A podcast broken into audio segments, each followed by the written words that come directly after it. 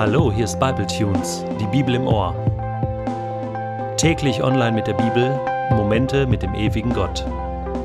Der heutige Bible Tune steht in Genesis 28, die Verse 10 bis 22 und wird gelesen aus der Hoffnung für alle.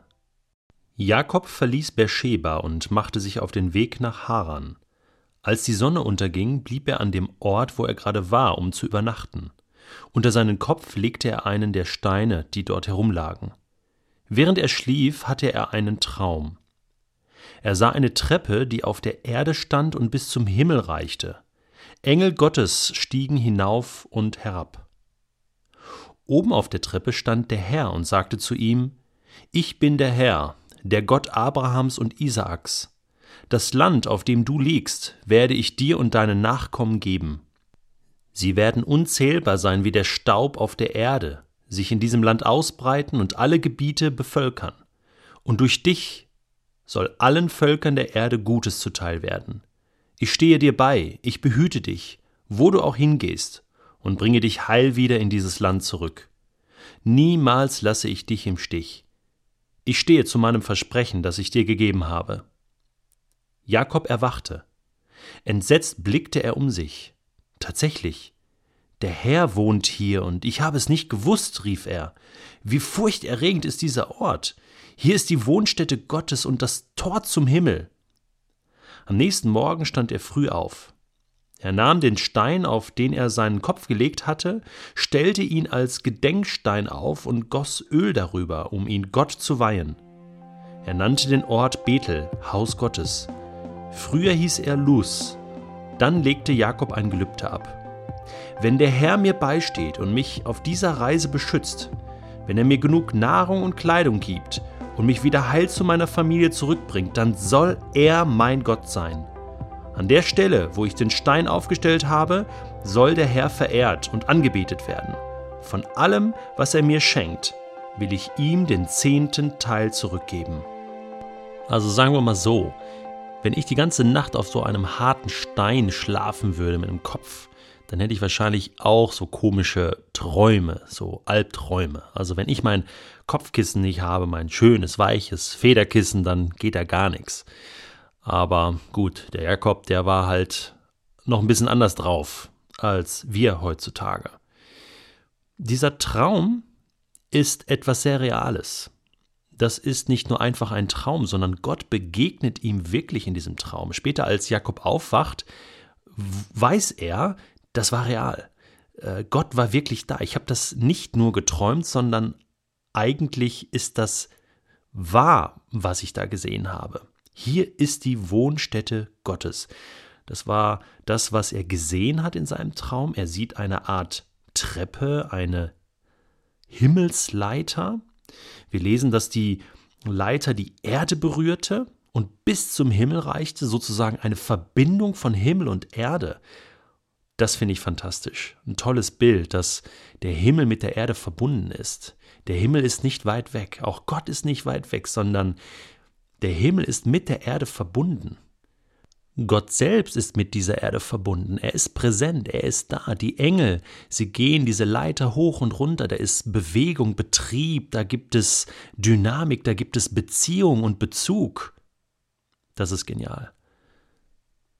Der Himmel ist nicht weg. Gott ist da.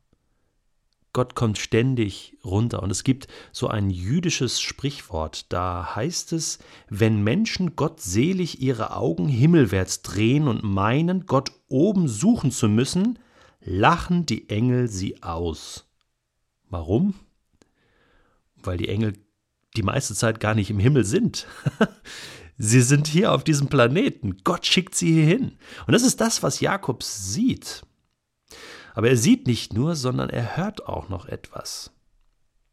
Er hört nämlich Gott, der oben an der Treppe steht und der jetzt zu ihm spricht und eigentlich die Verheißung, die er Abraham und Isaak gegeben hat, für ihn wiederholt und nun ihm zuspricht, Jakob. Du sollst das Land bekommen. Du sollst ganz viele Kinder haben. Und aus dir möchte ich ein großes Volk machen. Und ich stehe dir bei und ich beschütze dich. Und ich werde dich niemals im Stich lassen. Das ist ein toller Satz. Niemals lasse ich dich im Stich. Und Was muss das für ein eindrückliches Szenario gewesen sein, dieses Bild der starken Engel, die hoch und runter gehen, in der Nähe von Jakob sind und dann diese Zusage Gottes. Als Jakob dann erwacht, ist er total geflasht, er ist entsetzt, er ist, er ist, es hat ihn total mitgenommen. Er ist schweißgebadet und, und, und sagt, ich habe das nicht gewusst und, und das ist ein furchterregender Ort und er kann damit überhaupt nichts anfangen. Diese Präsenz Gottes und dieser mächtigen Engel, das, das hat ihn völlig aus dem Konzept gebracht. Und er sagt, hier ist die Wohnstätte Gottes. Das habe ich nicht gewusst. Ich dachte, er wohnt im Himmel. Aber der wohnt ja hier. Und hier ist das Tor zum Himmel mitten auf dieser Erde. Hast du auch schon mal geträumt? Hast du auch schon mal Bilder gehabt vom Himmel oder von Gott oder von Engeln? Vielleicht waren das auch so Momente, wo Gott dir was sagen wollte. Ich habe das schon mal erlebt, dass ich Gottes Stimme akustisch gehört habe in einem Traum, nachts, aber auch schon tagsüber. Das ist möglich, dass Gott reden kann, auch akustisch, auch mit Bildern. Und das sind oft ganz reale Dinge. Jakob will das nicht mehr vergessen. Er baut einen großen Gedenkstein auf und logisch, er nimmt den Stein, auf den er geschlafen hat, so nach dem Motto, als wenn er sich selbst erstmal kneifen muss und sagen muss, Moment, äh, damit ich das nicht vergesse, äh, nehme ich gerade diesen Stein, auf dem ich das geträumt habe, und das soll der Gedenkstein sein. Und Jakob legt ein Gelübde ab. Ein Gelübde ist ja so eine Art Versprechen. Äh, ein Versprechen, was er Gott gibt, das kommt jetzt nicht so einfach aus dem hohlen Bauch, sondern das ist eigentlich die Antwort auf das, was Gott vorher gesagt hat. Gott verheißt ihm etwas und Jakob antwortet mit einem Gegenversprechen und sagt, Gott, wenn das wirklich alles eintrifft, wenn du wirklich mit mir bist und mich segnest, dann sollst du mein Gott sein. Und er ist sogar bereit, Gott den zehnten Teil seines Besitzes zurückzugeben. Und damit sagt er, hey, alles, was mir gehört, habe ich von Gott. Und er lässt sich auf diesen Gott ein.